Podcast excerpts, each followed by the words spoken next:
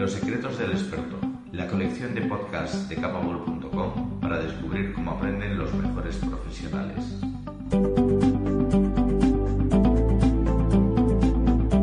Buscamos que nos recomiende sus trucos, sus fuentes de inspiración y las herramientas que le permiten mantenerse al máximo nivel.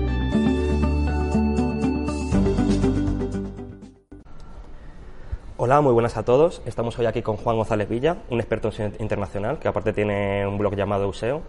Y bueno, muy, bien- bienvenido, eh, Juan. Vale, muchas gracias por invitarme. A ti por venir. Y bueno, cuéntanos brevemente tu trayecto- trayectoria profesional hasta llegar a- al día de hoy. Bueno, pues eh, yo en, en principio, a ver, yo estudié periodismo y, y mi carrera al principio iba por ahí. Empecé en los medios y tal, especialmente, eh, bueno, pues estaba en televisión, estaba en cosas de documentales y, y escribiendo guiones para documentales y tal. Y ahí me di cuenta, yo esto era por el, no sé, 2007-2008, me di cuenta de que, bueno, venía la crisis por un lado y luego además veía que el futuro de los medios estaba en Internet. Entonces yo quería ir pasando a Internet, a- haciendo la transición lo antes posible y bueno, pues lo, me lancé con un proyecto que, que en principio consistía en grabar vídeos así a, a grupos independientes y tal, porque en esa época todavía YouTube no, no era algo masivo así y tal, y entonces bueno, había poco había poco contenido de este tipo y yo pensaba que eso podía funcionar bien y tal, y bueno, además era simplemente un experimento, ¿no? La verdad es que ese primer proyecto como tal mm, no cuajó mucho, sobre todo porque además yo creo que todavía no había tanta demanda de vídeo, pero lo que empecé me di cuenta de que mm, los artículos que iba publicando de texto y tal, eso sí que funcionaba bien y me llegaba tráfico de Google. Y entonces, claro, yo empecé a decir, bueno, pues esto es el mejor tipo de tráfico porque es recurrente, viene Claro. día tras día y tal. Y empecé un poco a tirar del hilo ahí, porque cuando yo lancé el proyecto no sabía ni lo que era el Fue SEO. como algo espontáneo que digamos, ¿no? Sí, fue algo que fue surgiendo y dije, bueno, pues yo quiero aprender a ver cómo se hace para atraer más tráfico y bueno, pues fui, fui haciendo experimentos, iba publicando cosas, eh, cambiando lo que ponía en el título, lo que ponía, ¿vale? A, a ver qué pasaba. Y bueno, con el tiempo me di cuenta de que más o menos sí era capaz de hacer que Google me fuera mandando tráfico a los contenidos que iba publicando y tal. Y después de unos años con eso, aunque ya te digo que no, pues de un par de años con ello y tal, aunque no, obviamente no me daba para vivir ni mucho menos, lo que pasa es que yo me di cuenta de que, bueno, que existía cierta demanda de alguien que supiera hacer eso. La verdad es que al principio empezó simplemente, como suele ser esto, un poco por amigos o por amigos de amigos que te decían, oye, tú en esta web que tienes, te- tienes mucho tráfico, ¿no? Y tal, y, y sabes hacerlo, eso, me lo, me lo podrías hacer a mí, que yo tengo un negocio y tal. Y yo, hombre, bueno, pues si quieres lo intentamos. Yo no sé si podré, pero lo intentamos, ¿sabes? Entonces alguien te da la oportunidad, lo pruebas, sale bien, y el siguiente dice, oye, pues yo también quiero. Y bueno, pues así empecé, o sea, como consultor freelance, casi sin habérmelo propuesto y nada. Lo que pasa que eso realmente no era escalable, porque claro, si dependes de que algún contacto tuyo se le ocurra eh, pedirte ayuda o tal, pues no, eh, eso no da para hacer un negocio. Entonces, lo que hice fue ir a plataformas de estas de freelancers, empecé por Nuvelo y por Upwork y tal, a, pues a presentarte a, ofertas de, de- de trabajo para freelancers que había ahí y poco a poco a, a empezar a hacer una cartera de clientes y tal. Y eso fue creciendo hasta, digamos, pues hace dos años mm, ya me di cuenta de que yo ya tenía tantos mm, clientes y llevaba tantos proyectos al mismo tiempo que yo solo no podía y bueno, pues me decidí a contratar a alguien y ya más o menos pasó mi negocio a ser en vez de un, un freelancer solo por su cuenta y tal, a, a ser una pequeña agencia que es, que es donde estoy ahora. Genial, genial. Y bueno, aparte también he visto que tienes un blog llamado Useo. Sí. Eh, ¿Tú crees que, veo que lo utilizas como marca personal, ¿tú ves que es esencial que los perfiles SEO, aparte pues eso, de proyectos que desarrollen para clientes, Sí. también trabajen su marca personal? Hombre, esencial, esencial, no sé si decirte, pero mm, creo que es importante. Además, claro, en mi caso, o sea, yo qué voy a decir, porque en mi caso, para mí sí que marcó un antes y un después, ¿vale? Claro. O sea, antes de tener ese blog y de ser un poquito así visible en, en estos círculos y tal, pues yo era, mm, por así decirlo, un freelancer más, a, a ojos de los clientes, ¿vale? Y a ojos del mercado, pues un freelancer más que se presentaba así a intentar ganar, a intentar ganar proyectos y tal. Hombre, con el tiempo es verdad que los que me conocían, pues ya me podían recomendar y eso, pero, pero no, no es para nada, no es comparable a tener un blog en el que tú enseñes lo que sabes hacer y enseñes cosas que vas, si quieres, pues investigando o tal, que mm, un poco que la gente vea que tú estás ahí pues muy enterado de, de, de qué va esto, de las últimas tendencias, de las últimas cosas que cambia Google y tal. Entonces, para mí sí ha sido muy importante. Reconozco que habrá otras formas de hacerlo, Pero vamos, a mí me ha permitido, por ejemplo, pues, pues sí, llegar a muchos más clientes y, a más visibilidad y sobre todo me ha permitido, yo nunca he hecho publicidad a mis servicios, nunca he tenido que, que ponerme un anuncio de, de, servicios de SEO en AdWords, que me hace bastante gracia. Pues, pues nunca he tenido que, que recurrir a eso, por ejemplo, ¿no? Genial, genial. Y bueno, ya pasando un poco más a preguntas de ese internacional, eh, si yo, por ejemplo, alguien quiere lanzar una, tiene una, página web y quiere lanzarla pues, a otros países, ¿qué consejo le darías para empezar a posicionarla? Bueno, a ver, eh, aquí se pueden decir muchas cosas, ¿vale? lo, primero que me gustaría decir es que realmente el SEO funciona igual en todos los países, ¿vale? O sea, Google no, no, no aplica un, un, algoritmo distinto de, país a país. Lo único que puede cambiar es la competencia, ¿vale?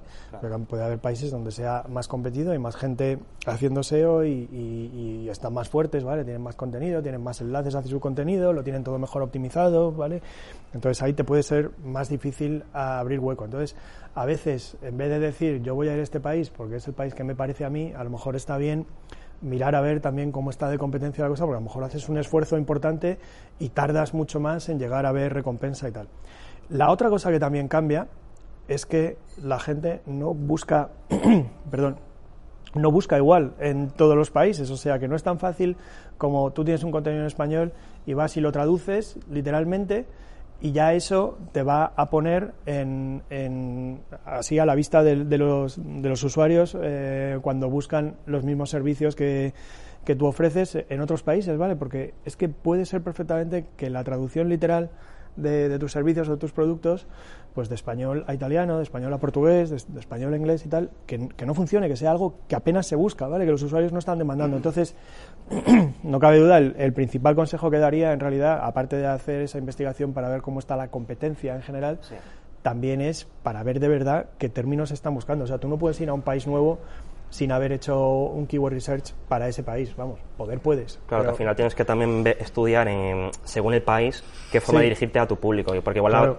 la, traducción literal, aunque tenga sentido, no va a funcionar. Sí, la traducción literal puede tener mucho sentido, pero ya te digo que si no lo busca nadie, eh, no sirve. Entonces, ¿cómo hacer este proceso? Bueno, pues eh, ya sabes, hay las típicas herramientas como Sembras y tal, con las que puedes hacer keyword research para cualquier país.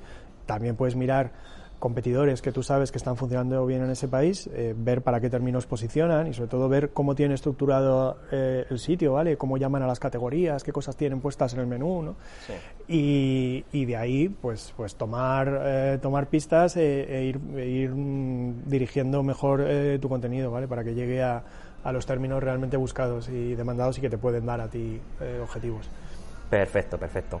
Y bueno, eh, siguiendo con el tema de lanzarnos a, distintos países, lanzar nuestro proyecto a distintos países, eh, una pregunta que suelo ver mucho en foros, yo por ejemplo, y la gente pregunta bastante es si recomiendas trabajar con un dominio por idioma o hacer sus directorios en la propia página web. Es verdad que esto se pregunta mucho. Yo, de hecho, si, si, si, me dieran dos euros por cada vez que se pregunta, eh, estaría mejor económicamente que. No, a ver, en serio, la verdad es que. puede funcionar cualquiera de las dos cosas, ¿vale? O sea, no hay uno que sea necesariamente mejor desde el punto de vista SEO. Yo, a mí me gusta tenerlo todo dentro del mismo dominio porque me parece que te permite trabajar mejor, de una manera más ordenada y de tener más control en, el enlazado interno y en, aprovechar la autoridad que llega de, enlaces de fuera y tal, pero, pero la verdad es que no es, no es obligado a hacerlo así. Y también se puede decir perfectamente que hay un argumento a favor de usar dominios para otro país en casos en los que en ese país la extensión de dominio más típica es la del país, ¿vale? Por ejemplo, Reino Unido sería un caso clarísimo. En Reino Unido a la gente le parece extraño cuando se encuentra un .com, ¿vale? Que sería el, más normal aquí. Bueno, los más normales aquí son los .com y .es. Pues en Reino Unido casi todos los dominios son .co.uk, ¿vale? O sea, eh, todas las grandes marcas en general suelen tener un .co.uk para allí porque es lo que a la gente le parece normal. Entonces, si tú estás haciendo, hombre, si es una estrategia a la que vas a entrar poco a poco por SEO y tal, sin una inversión grande en branding y tal, probablemente no importe, o sea, probablemente pueda, pueda llegar el tráfico, mm, pues eh, puedas hacerlo bien así. Pero si quieres lanzar como más a lo grande en Reino Unido y te quieres enfrentar a las marcas que ya están establecidas allí en un nicho más o menos popular y tal, probablemente el tener un dominio que a los usuarios no les parezca raro eh, te beneficie, pero no es algo que esté en el algoritmo de Google, ¿vale? No, no hay nada en el algoritmo de Google en realidad beneficiando al .co.uk eh, frente al .com. Lo que sí te diría es que no vayas con un .es, ¿vale? Porque ya con un punto es, eso sí que es raro. Eso cuando lo vea un británico va a decir, pero esto que es un... No le va a dar tanta confianza. punto .com barra EN, ¿vale? Eh, por ejemplo, punto .com barra UK sí se podría, sí se podría hacer, ¿vale? Perfecto. Y luego, pues, saliendo un poco de la esfera de Google, porque al final Google es el buscador que más utilizamos en España y en Europa, eh, ¿destacarías alguna dificultad de posicionarnos en otros buscadores al estilo Yandex o Baidu? A ver, bueno, yo lo primero que quiero decir es que tampoco soy experto en posicionar eh, así específicamente para, para Yandex o para Baidu, ¿vale? Porque la verdad es que, mm, bueno, no he tenido ningún cliente hasta ahora que su foco principal fuera el mercado ruso o el mercado chino, ¿vale? Eh, sí que es verdad, por ejemplo, tengo un cliente ahora con el que estamos empezando que sí que tiene un, eso, ¿no? Un, folder de lenguaje donde tiene puesto todo el contenido en chino y en ruso y, bueno, la verdad es que aunque no es nuestra prioridad número uno trabajarlo, con el tiempo lo vamos a tener que trabajar y tal. Entonces, yo te puedo contar cosas que sé, pues a nivel de haberlas leído, de lo que se suele decir sobre estos buscadores y tal, pero que no he experimentado por mí mismo todavía, aunque a lo mejor si hiciéramos este podcast dentro de seis meses o un año, te lo, te lo podría confirmar o, decir que no es así. Pero bueno, te digo un poco lo que, lo que se suele decir sobre estos buscadores. Sobre, sobre Baidu.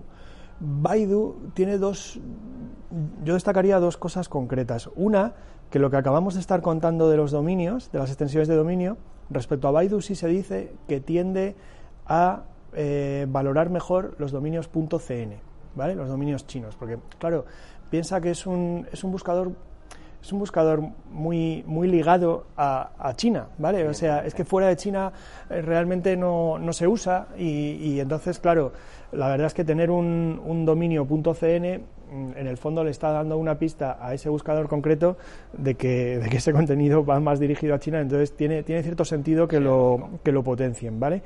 Eh, luego, bueno, otra particularidad, pero esto ya no es del algoritmo en sí, es que está bastante ligado al gobierno chino y, por ejemplo, es un buscador que, practica o al menos eh, deja que el gobierno chino haga censura ahí. Le da preferencia total. Es, una cosa que en los en los, en los otros buscadores comerciales fuera no se da, ¿vale? No hay ningún gobierno haciendo, en general Google tiende a no dejar que se haga que se haga censura. De hecho, Google intentó entrar en China y uno de los problemas que tuvieron era que, el gobierno también quería censurar ciertos resultados, ellos no querían y bueno, se acabaron yendo. Se dice que hay un proyecto de Google para volver, pero bueno, mm, yo creo que probablemente no, no, no ocurra porque no, no les veo eh, siendo tan así tan permisivos con la censura del gobierno chino como si lo es Baidu, ¿vale? Porque para Baidu, o sea, ese es, ese es su territorio, ese es su, su, mercado y bueno, pues tienen que jugar con esas reglas, lo han aceptado desde el principio y tal. Y luego hay un tercer factor que parece ser que Baidu sí que da bastante importancia desde hace un tiempo a lo que podríamos llamar más las señales de experiencia de usuario o tal, ¿vale? Que, la verdad es que en Google se habla de que lo siguen, de que no lo siguen, pero no hay ninguna confirmación. Google siempre dice que no, que son cosas que para ellos serían muy difíciles de implementar en el algoritmo, que es una señal con mucho ruido. Bueno, parece ser que en Baidu sí le hacen un poco más de caso y especialmente a la velocidad de carga, al tiempo de carga, ¿vale?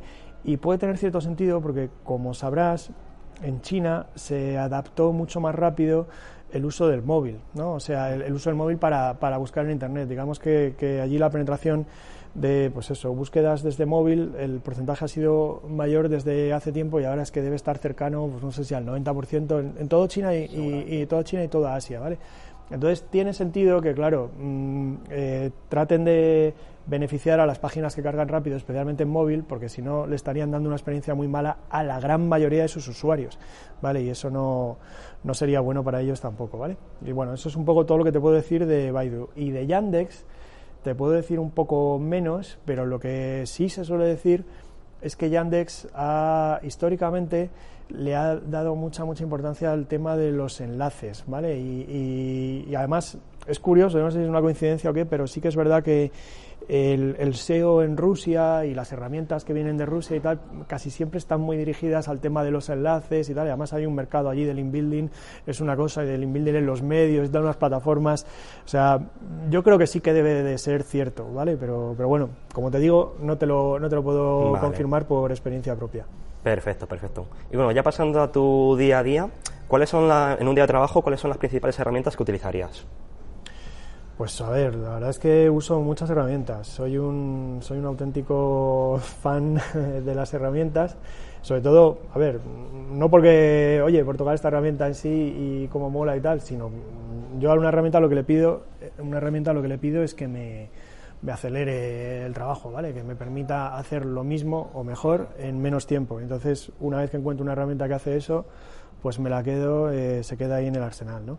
Lo primero es que uso, hago mucho uso, como creo que debería hacer cualquiera, de prácticamente todas las herramientas gratuitas que da Google, ¿vale? O sea, por supuesto Google Analytics, más aún Search Console, que creo que son los datos, los mejores datos que podemos tener de lo que está pasando de verdad en el buscador y de qué tráfico nos envía, qué impresiones tenemos. O sea, las herramientas de terceros para eso están bien, sobre todo cuando tienes que mirar a un competidor en el cual no tienes acceso a su Search Console, pero para datos sobre tu sitio a mí me parece un poco no me parece lo correcto estar dependiendo de datos de terceros cuando tienes esos datos de Search Console. Hombre, obviamente para keywords en las que no te están llegando impresiones, pues tendrás, tendrás que ver qué dice una herramienta de terceros. Pero para todas aquellas keywords que te dan impresiones, que son siempre muchísimas, ¿vale? O sea, vas a encontrar muchas más, muchos más términos de búsqueda en Search Console que en ninguna otra herramienta, siempre. Y te van a poder dar pistas para decir, oye, si estoy posicionando para ese término que yo realmente no había no había trabajado tal, pues a lo mejor quiere decir que por aquí hay un, hay, un nicho por el que puedo tirar, ¿sabes? Hay oportunidad y eso, ¿no? O sea que Search Console lo uso mucho y también uso mucho de Google, eh, uso Data Studio, ¿vale? Porque es una herramienta súper potente y que es gratuita, que nos han dado ahí gratis eh, para es una herramienta de visualización que uso mucho para hacer informes, para analizar datos, tal, para conectar fuentes, o sea, puedo conectar Search Console, Analytics, eh, los datos que saco de otras herramientas de terceros, ¿vale? Y luego, que no sean de Google, pues la verdad es que uso muchas, eh, para cada caso uso la que más me interesa, desde luego uso SEMrush como suite completa, porque quizás sea de las más completas, la que tiene un poco de, de todo y además bastante bien hecho. De hecho, creo, te diría que creo que tienen tantos features, ¿no? Como tantas tantos posibles usos que la mayoría de la gente no sabe todos los que hay, ¿sabes? No, la, mayoría no usamos todo lo que hay ahí y hay gente que ni sabe que, ciertas cosas las tienen en SEMrush y tal. O sea, que, que sí es fundamental y además muchas cosas las hacen muy bien, desde luego. Eh, también uso, no cabe de duda, Sistrix con su índice de visibilidad y eso pues es una herramienta muy, eh, muy útil un poco para saber tendencias de, quién parece que está subiendo, quién parece que está bajando y tal. Uso Hrefs, Hrefs la verdad es que en el tema de los enlaces quizás sea de la mejor o de las mejores. ¿Vale? Uso Screaming Frog sin duda como crawler, es una herramienta de un, que me parece que por lo poquito que cuesta da un valor increíble. También uso otros crawlers, uno de los que uso, que además tiene una cosa muy muy especial para, para poder ver el contenido duplicado en tu web y un poco la calidad de los contenidos y tal, es SafeCont, que es una herramienta española que, que la verdad es que me parece me parece estupenda, una cosa que, que creo que demasiado poco se, se, conoce y se usa para, para lo que hace. También uso, por ejemplo, a nivel de traqueo de posiciones para compararme eh, para compararme en las posiciones de una serie de keywords que me interesan mucho con los competidores que más me interesan y tal, por ejemplo, ahí uso SEObox, ¿vale? O sea, SEObox me, es, un, es un tracker bastante bueno, especialmente para España y tal, te da datos muy, muy buenos, propios, y me parece que está muy bien. Y, uff, ¿qué más? Seguramente te dejas alguna. Seguramente me, estoy, me estoy dejando alguna. Porque, nos has hecho un eh, repaso increíble de todas las herramientas que hay en el mercado actual. Es que uso muchas. Crawlers uso más, pero bueno, no vamos a entrar ahí en, en cuáles. Y bueno, y luego hay un montón de herramientas gratuitas para ciertos usos específicos que, mm. que puedes usar y tal, ¿vale? Vale, y bueno, me has comentado también que gran parte de tu labor hasta ahora siempre ha sido de freelance. Y entonces, eh, a la hora de captar clientes y hacerles entender que el SEO es una estrategia a medio y largo plazo, o sea, que lleva tiempo. ¿Cómo se lo das a entender? pues es, es, una gran pregunta. O sea, yo, ando detrás de la respuesta desde, desde hace tiempo para eso. A ver, yo creo. A ver, eso es difícil, eso es difícil de entenderlo, ¿vale? Y yo también me pongo en los, ¿sabes? Si te pones en la piel del cliente, hay que entender mm, que les cueste eh, ver que esto que esto lleva tiempo y tal, porque claro, vivimos en un mundo en el que todos tenemos mucha prisa y estás invirtiendo y quieres ver retorno cuanto antes y tal, y bueno, encuentro lógico. Pero claro, también es que los canales son funcionan como funcionan y tal. Si quieres algo instantáneo, tienes algo instantáneo que es, bueno, el antiguo AdWords que ahora es Google Ads, ¿vale? Estás llegando más o menos al mismo público que con el SEO, que es el que está haciendo búsquedas, y tienes la garantía de que vas a aparecer en las keywords que tú quieres, además segmentando las audiencias mucho más, como por países, hasta por ciudad, lo que quieras. O sea que tienes la garantía de que apareces cuando tú quieres. Sí. Y además desde el primer momento, o sea, empiezas a, abres la cuenta, activas las campañas, pones presupuesto y a los 10 minutos, si te, si te han aprobado los anuncios, estás ahí, ¿vale? O sea, que para el que quiere instantáneo ya está eso. Ahora, tienes que pagar por cada clic, ¿vale? Y también, lógicamente, lo que, lo que no hay con ads es la atracción, ¿no? O sea, la inercia y tal que se puede ir consiguiendo con, con el SEO y con conseguir tráfico orgánico hacia el contenido que creas y tal. Entonces, eh, mm, si tienes mucha prisa, pero tienes un suficiente, bueno, un presupuesto que no tiene que ser no tiene por qué ser muy grande, por lo menos para empezar, pues probablemente tengas que empezar por Google Ads. Ahora, si crees más en ir creando una cosa que se parece a ir creando capital y a que este capital vaya creciendo y a que a lo mejor en los primeros tres meses no vas a ver mucho retorno, pero si sigues en ese camino y sigues y sigues, dentro de tres años puedes tener ahí un capital de tráfico que te, que te dé conversiones día sí, día también y por el cual no tienes que pagar, por clics por los cuales no tienes que pagar, si entiendes ese valor y estás dispuesto y te lo puedes permitir, entonces el camino sin duda es SEO. Ahora, esto que, lo he contado yo y que puede parecer razonable, pues eh, bueno, eh, no todos los clientes lo, tienen tan asumido. Y yo creo que también lo que hay que hacer es un poco una labor, aparte de intentar educar al cliente y tal, tú también tienes que ver un poco al principio cuando hablas con el cliente, tienes que ver un poco cuáles son sus expectativas y si ves que tiene expectativas que no son realistas con respecto al SEO, pues se lo tienes que intentar decir claro.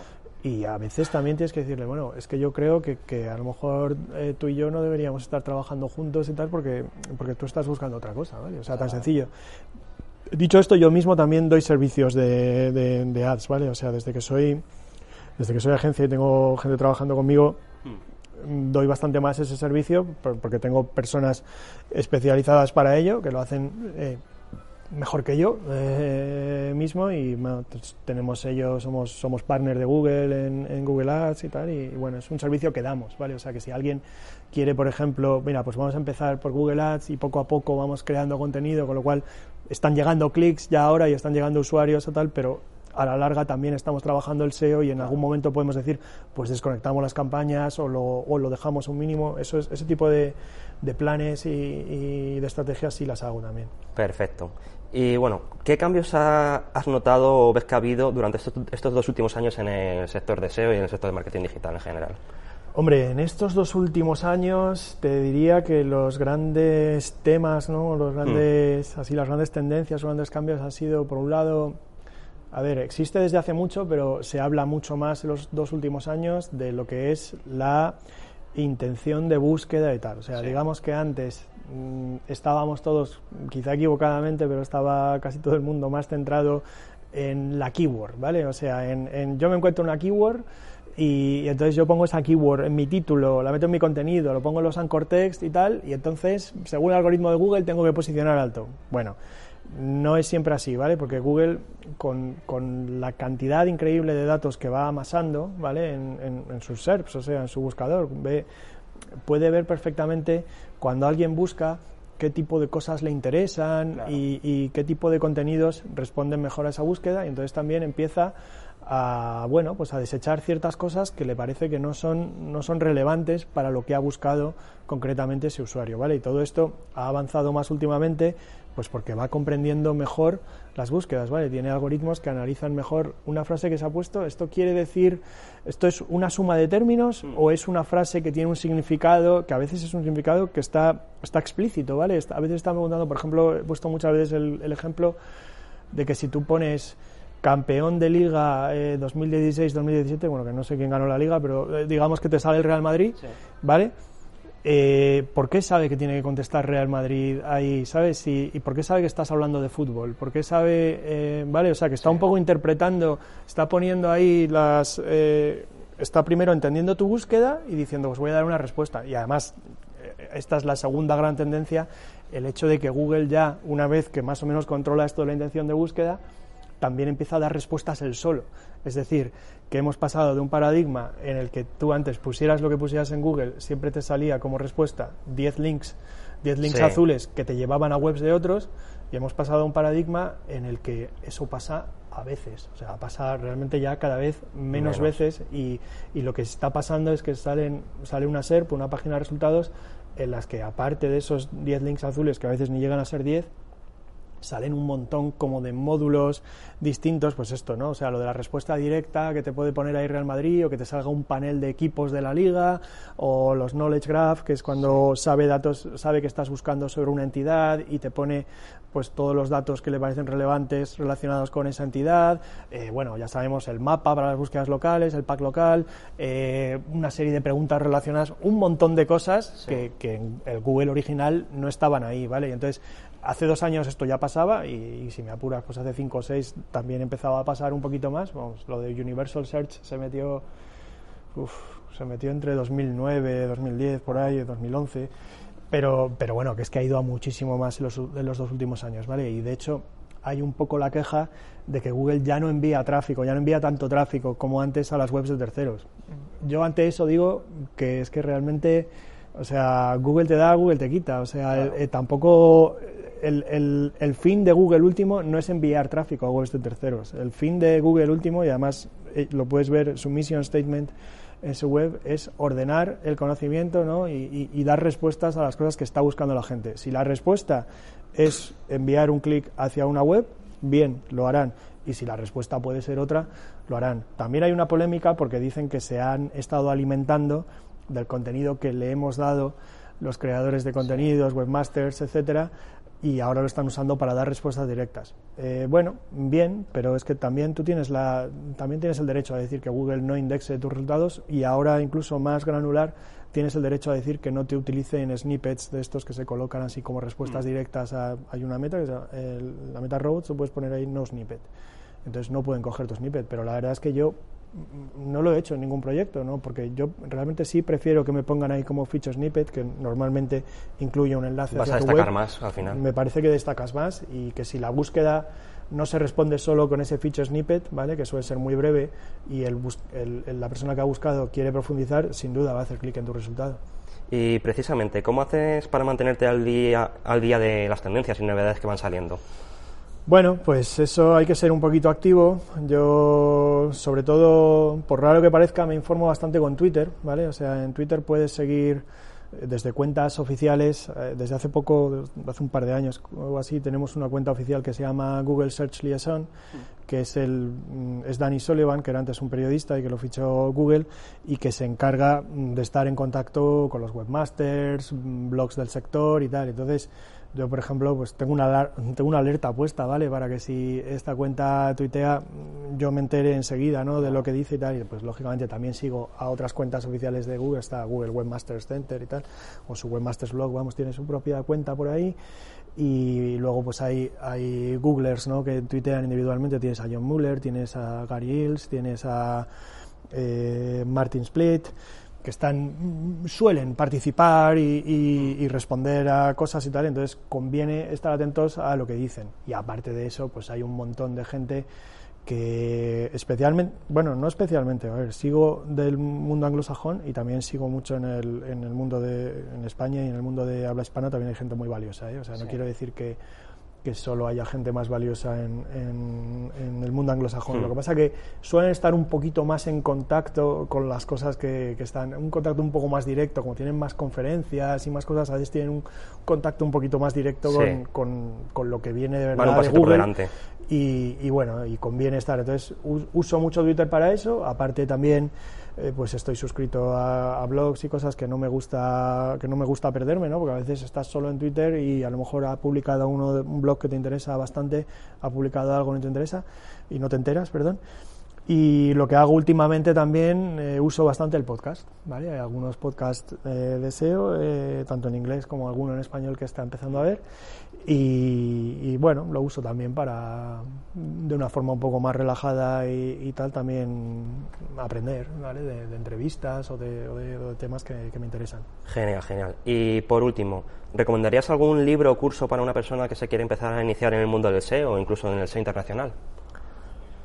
Pues hombre, artículo, a ver, libros, eh, libros así de SEO en español están, considero que están bastante bien, el de Aleida Solís y el de Fernando Macía, que el de Fernando desde luego es ya casi como un clásico y me parece que está preparando una edición nueva o, a punto ya de sacar o tal. Y esos pueden estar bastante bien para tal. De todas formas, dicho esto, tampoco creo yo que igual el SEO sea algo que debas, debas aprender con un libro. O sea, el libro te va a servir como introducción, pero luego desde luego mm, te va a faltar la parte de experimentación y la parte de esta que he contado ahora de estar un poco al día de, cambios que son tan recientes que no pueden estar en ningún libro, por, mucho que... Vale, y bueno, respecto a cursos, pues a ver, hay una oferta de formación que está bastante bien. Ahí puedes encontrar algún curso gratuito o por, o por un precio bastante reducido que seguramente, si empiezas de cero, seguramente te va a aportar bastante y luego ya si estás muy muy interesado en esto y, te interesa como formación profesional y salir un poco como mm, listo para empezar a incorporarte al mundo profesional, pues hay una serie de, de másters, ¿vale? Pues está el, máster de Webpositor, el de K-School, yo creo que, que, dan una formación bastante, bastante, bastante al día, ¿vale? y que está bastante bien. Son... Genial, genial. Pero puedes aprender por ti mismo, o sea, no cabe duda. Sí, claro, al final lo que tú dices, que más allá de formarse, al final en SEO se aprende mucho por prueba, por prueba y error. A ver, lo malo que tiene eso, eh, eh, lo de aprender por ti mismo, desde luego no es para todo el mundo, ¿vale? Claro, o sea, yo, por ejemplo, eh, soy el típico, me, considero el típico autodidacta y lo he hecho así. Ahora, mm. también te digo que lo he hecho así a lo largo de mucho tiempo. Si tú lo que quieres es aprender rápido y además lo del autodidacta mm, no te va, por las razones que sean, porque no crees que no vas a tener la disciplina necesaria para en un periodo breve, intenso de tiempo, eh, hacerte tú tu propio currículum y tu propia formación, pues entonces te va a convenir casi más seguro un curso, en, este, sobre todo si es así como más intensivo, máster y tal, te va a convenir más. Pero si eres la típica mm, persona que está a gusto aprendiendo por su cuenta y tal, y que más o menos además también quiere ir poco a poco, ¿no? Eh, con tiempo y tal, te gusta experimentar y eso, pues sí se puede aprender solo, sí. Genial, genial. Pues bueno, hasta aquí la entrevista de hoy de Los secretos del experto con Juan González Villa. Un placer que hayas venido, Juan. Nada, un placer que me hayáis invitado. y os esperamos en el próximo podcast. Hasta pronto. Secretos del aprendizaje y la capacitación de los expertos recogidos en la colección de podcast de capabol.com. Machine Learning for Human Learning